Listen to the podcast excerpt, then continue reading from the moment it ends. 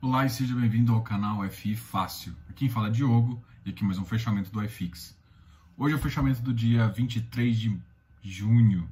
Eu quase falei maio, hein? Antes de mais nada, eu queria lembrar vocês que se inscrevam aqui no canal, dá um like nesse vídeo e não se esqueça de fazer comentários. Assista até o final. A gente sempre começa falando sobre notícias, falamos do iFix no final e depois fazemos comentários sobre assuntos diversos. E hoje as notícias que mais nos impressionou foi justamente o comentário do Trump. O comentário do Trump fez a movimentação da bolsa hoje. Hoje é, ele fez o dia, justamente falando que o acordo com a China ainda estava de pé. Então, com essa, com essa, com esse comentário, todas as bolsas, Wall Street, Bovespa, mercados asiáticos, todos os mercados ficaram verdinhos e isso é muito bom. Hoje a Bovespa fechou em 0,67, 95 mil pontos, 975, chegando quase a 96. É, no final do dia ele acabou perdendo um pouco de força, mas tinha passado bastante aí do 97 mil. O dólar hoje caiu forte, ah, voltando para um patamar de 5,15.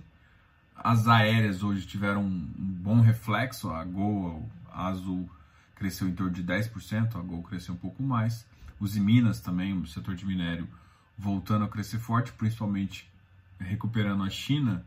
E com essa, esse acordo, muito provavelmente a China dá uma acelerada de novo, e isso faz com que a commodity do minério seja puxada também para cima.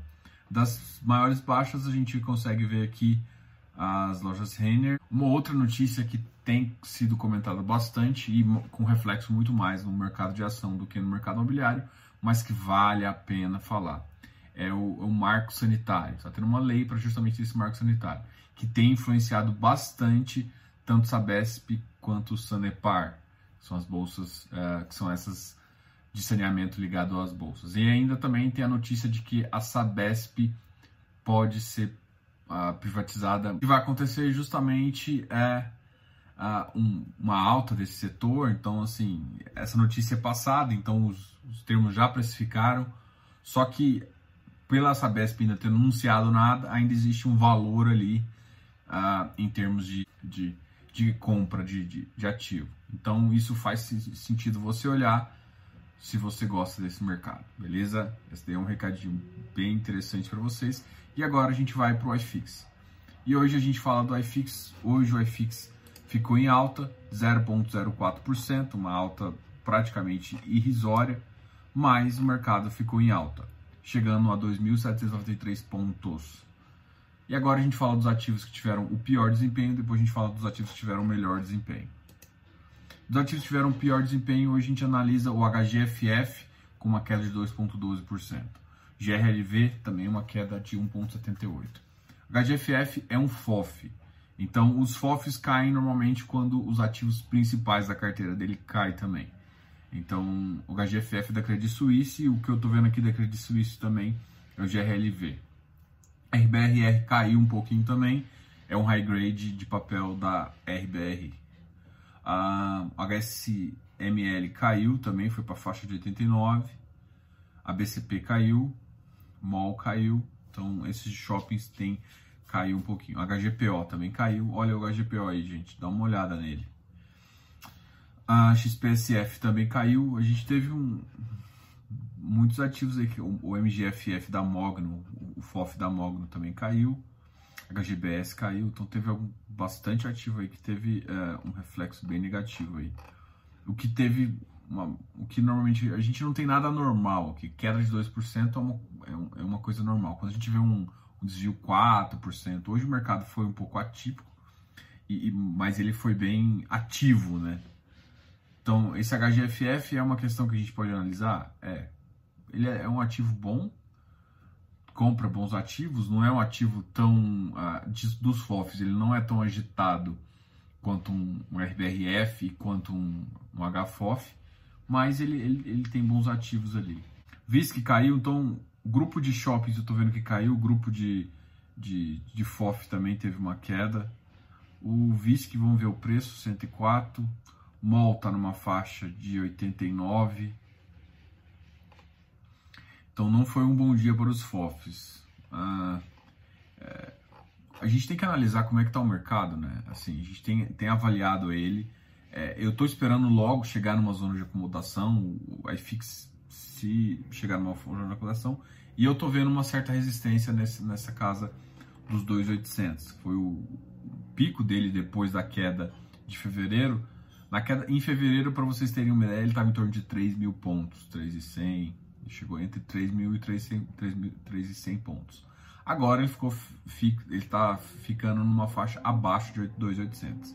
Ele chegou a ultrapassar no momento, mas agora ele está abaixo de 2.800. O que vai começar a fazer um, um, marco bem interessante. Hoje ele passou de novo de 2.800, mas acabou fechando abaixo dos 2.800, tá? Então, o iFix hoje teve máxima de 2.816. Bom, o que, que isso implica, na verdade, é o seguinte: a gente vai voltar para uma zona de acomodação é, os ativos subiram bem forte. Eu ainda acredito ainda numa certa ressaca, é, mas a gente está sendo muito impulsionado pela Selic.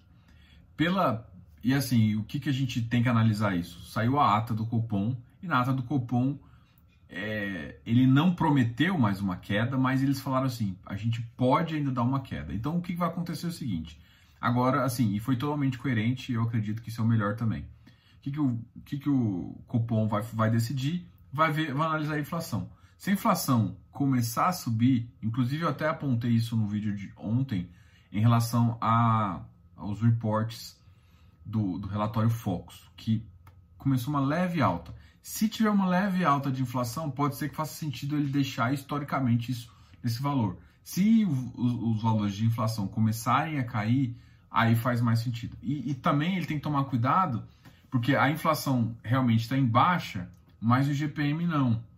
E, então tem que tomar cuidado, porque senão o, a parte do índice de preço que é atrelada ao IGPM pode subir e isso uh, pode aí ter uma distorção estranha para o mercado. E, e, eu acho que o mercado e o Banco Central tá de olho nisso, tá? Vino também, ó, Vino tá 158. Vino, a minha faixa para ele de, de, de, acomodação era abaixo de 63, entre 58 e 60. E ele realmente tem ficado aí. Então, para mim, ele está na, na, vamos dizer, na mínima da, da zona de acomodação. Ainda tem espaço para cair um pouquinho. Hum, VRTA. VRTA, ele, o mínimo dele deve ser 105, por aí. Como ele está a 103, ele é um ativo bom. Você tem que lembrar que se você for fazer agora não compensa mais você simplesmente fazer uma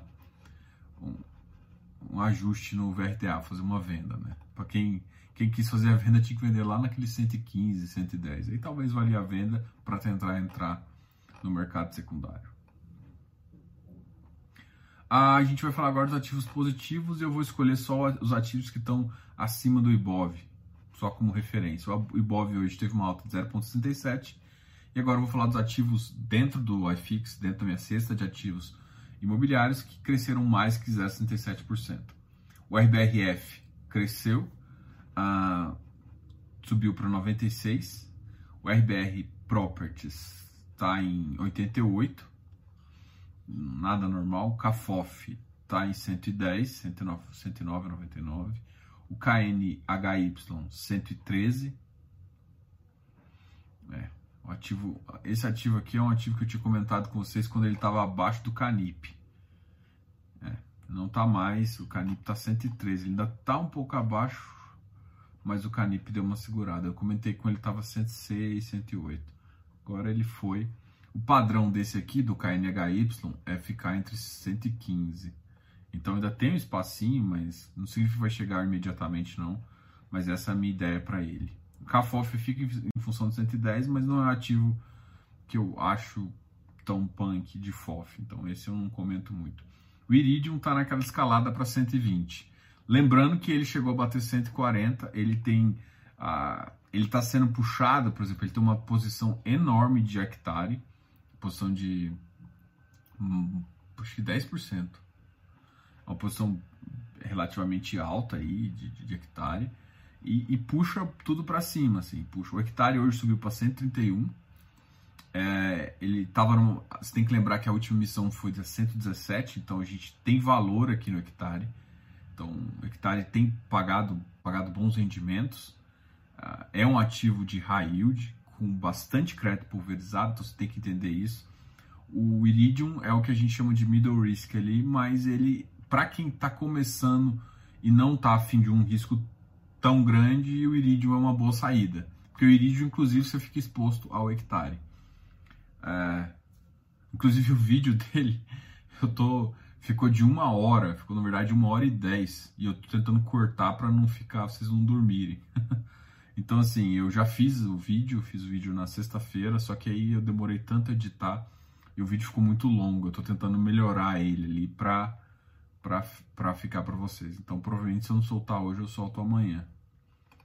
Amanhã também eu solto o vídeo com o papo de imobiliário.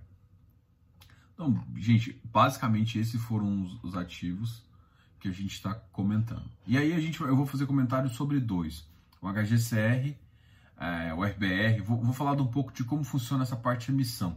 Então, assim, você, na hora que vocês vão comprar um ativo, é, a melhor forma de você fazer é o seguinte: olha, um ativo que está em emissão, ou que vai entrar em emissão. Então, você acompanha os seus ativos de perto, porque no momento que ele vai entrar em emissão, a tendência dele é baixar preço. Então, há muitos ativos agora estão lançando ou vão lançar ofertas, estão esperando aprovação e tudo mais. Esses ativos que estão nesse período, o ativo vai dar uma segurada. Por exemplo, comprar Iridium.